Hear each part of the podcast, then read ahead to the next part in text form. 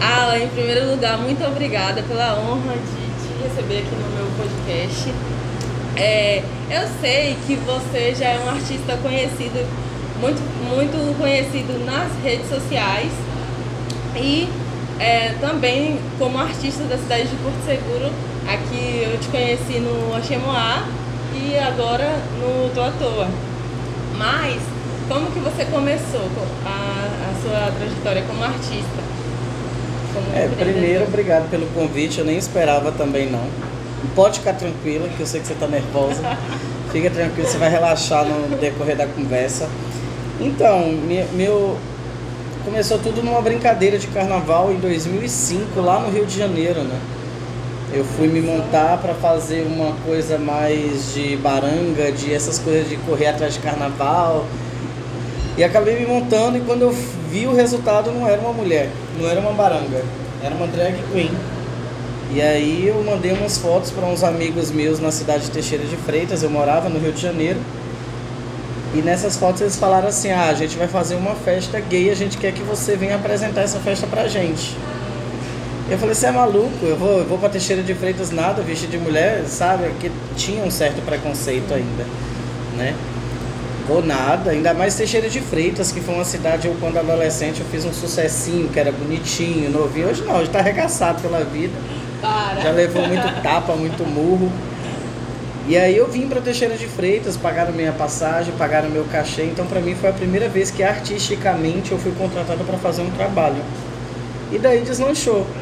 Eu acabei voltando para Bahia, porque nessa época eu conheci uma pessoa, me apaixonei por essa pessoa e voltei para Bahia por conta dessa pessoa. Também houve um, alguns problemas de saúde na minha família, no caso, e eu tive que voltar para ajudar também, para cuidar. E aí tudo começou, acho assim, aí voltei, tranquei faculdade, fazia faculdade de enfermagem, trabalhava no Ministério Público do Estado, tudo por conta de uma pessoa e pela saúde da minha mãe lá na minha família. E aí voltei, tudo, fui, fui para uma cidade chamada Itanhem trabalhar como professor de dança, né? Nas escolas. Aí de professor de dança fui para o Ministério da Igreja Católica, fui ser coreógrafo da, de um grupo de dança da Igreja Católica lá em Itanhem.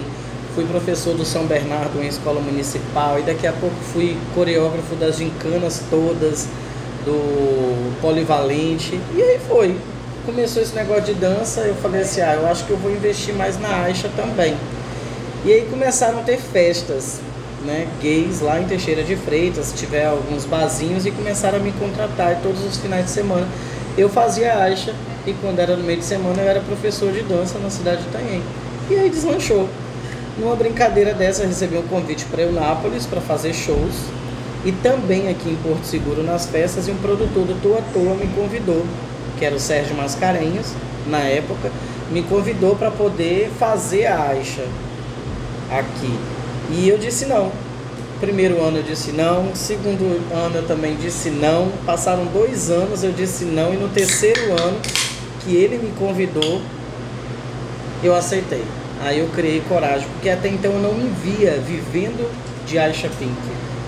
Eu era um professor e eu eu não estava acostumado a me depilar todos os dias, a tirar minha barba todos os dias, a tirar pelo da perna, tirar pelo do braço, pelo do peito para poder viver. Hoje não, porque a gente está na pandemia, ela chegou a olhar no meu braço aqui, né?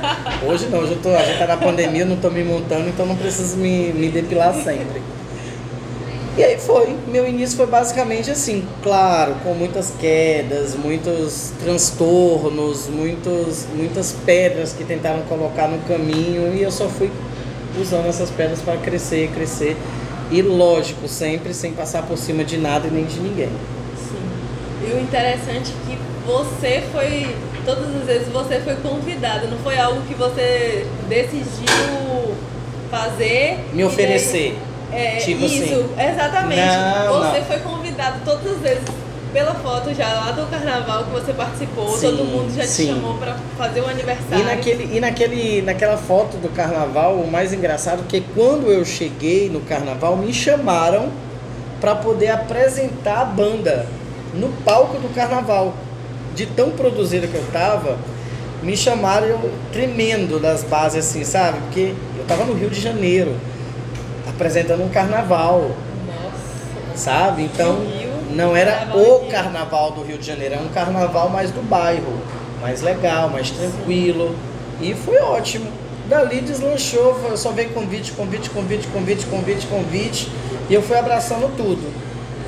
Eu fui, fui pegando todo, todos os convites que eu recebia para poder crescer como artista.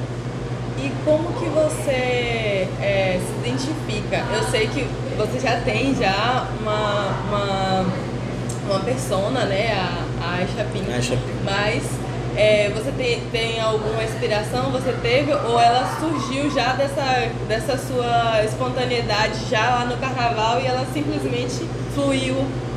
Ah, Na verdade, assim, o Alan, né, no Sim. caso, desde pequeno sempre fez teatro. Minha cidade é muito pequena, então desde o, do- de pequenininho ali sempre aconteceu das pessoas me chamarem para fazer essas coisas. Então eu danço desde novinho. Eu danço desde novinho, eu faço teatro desde novinho, tudo que se tornava parte de cultura, de dança, de teatro na cidade era comigo. E minha mãe é, é- na verdade, minha mãe é Aisha Pink.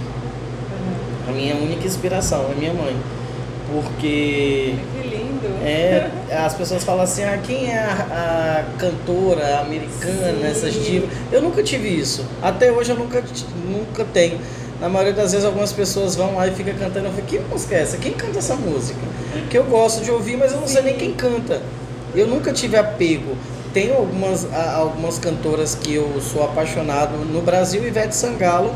E fora do Brasil eu gosto muito da Britney, né? Mas eu não sou aquela coisa que eu vou matar e morrer pra ir ver Britney Spears ou matar e morrer pra ver Ivete Sangalo. Nunca fui assim, esse fanatismo. Acho até uma bobeira pra quem tem essas, essas coisas assim, de, de seguir o artista tal. E sei lá, alguns artistas a gente vê com tanto desprezo ao, ao seu fã, né? Que às vezes você olha assim e fala, meu Deus, será que merece estar ali atrás, aquele monte de gente atrás? E tanta gente boa, tanto artista bom, tanto artista capaz de poder ter sucesso e as pessoas não valorizam muito. Então, é isso. Então, é o seguinte, eu vou te fazer uma pergunta um pouco mais pessoal. Hum, sou gay. Vai, vai. sou- gay, sim. Não, Não, não é isso. Quais, quais, qual foi a dificuldade, o maior obstáculo que você encontrou como, como empreendedor, como empresário, Alan? E qual, qual foi a mentalidade que você desenvolveu para superar essa, esse obstáculo, essa dificuldade? O único obstáculo que não só como empreendedor, como artista como pessoa, não só eu, mas como muita gente tem, é o olho grande das outras pessoas. Em vez de cada um fazer o seu, eles tentam atrapalhar os que fazem e acaba não andando, sabe? Eu sempre digo que a vida é uma corrida maluca. Lembra do desenho Corrida Maluca? Me di... Não lembra? Não é de sua época, né? Tá, entendi que você já me chamou de velho aí só com a risada. Eu entendi, não, bicha velha, você não, não sou minha, meu desenho preferido é agora. Na novo. verdade, eu nunca assisti muito. A Corrida Maluca é uma corrida que tinha a Penélope Charmosa, o Dick Vigarista, aqueles personagens de desenho. Sim. E, gente, e eu tenho uma frase que eu carrego, que eu lembro, e até hoje. Por que, que o Dick Vigarista nunca ganhou uma corrida maluca? Você sabe por quê? Simplesmente porque ele nunca tentou correr. Ele perdia seu tempo atrapalhando as outras pessoas de correr. Então ele nunca chegava por conta disso. Em vez dele correr e fazer o dele, ele atrapalhava as outras pessoas que acabavam não sendo atrapalhadas e ganhando a corrida e ele nunca ganhava. Então a vida para mim é isso. Se existem pessoas que estão do seu lado, que estejam do seu lado. Se não estão do seu lado, continue fazendo dele sem querer atrapalhar o nosso. O único obstáculo da vida é só esse. Não só no trabalho, mas como na vida toda, pra mim é isso. Amei, amei. Obrigada de verdade por você dispor do seu tempo pra vir aqui falar pra, quem- pra quem tá ouvindo a gente agora.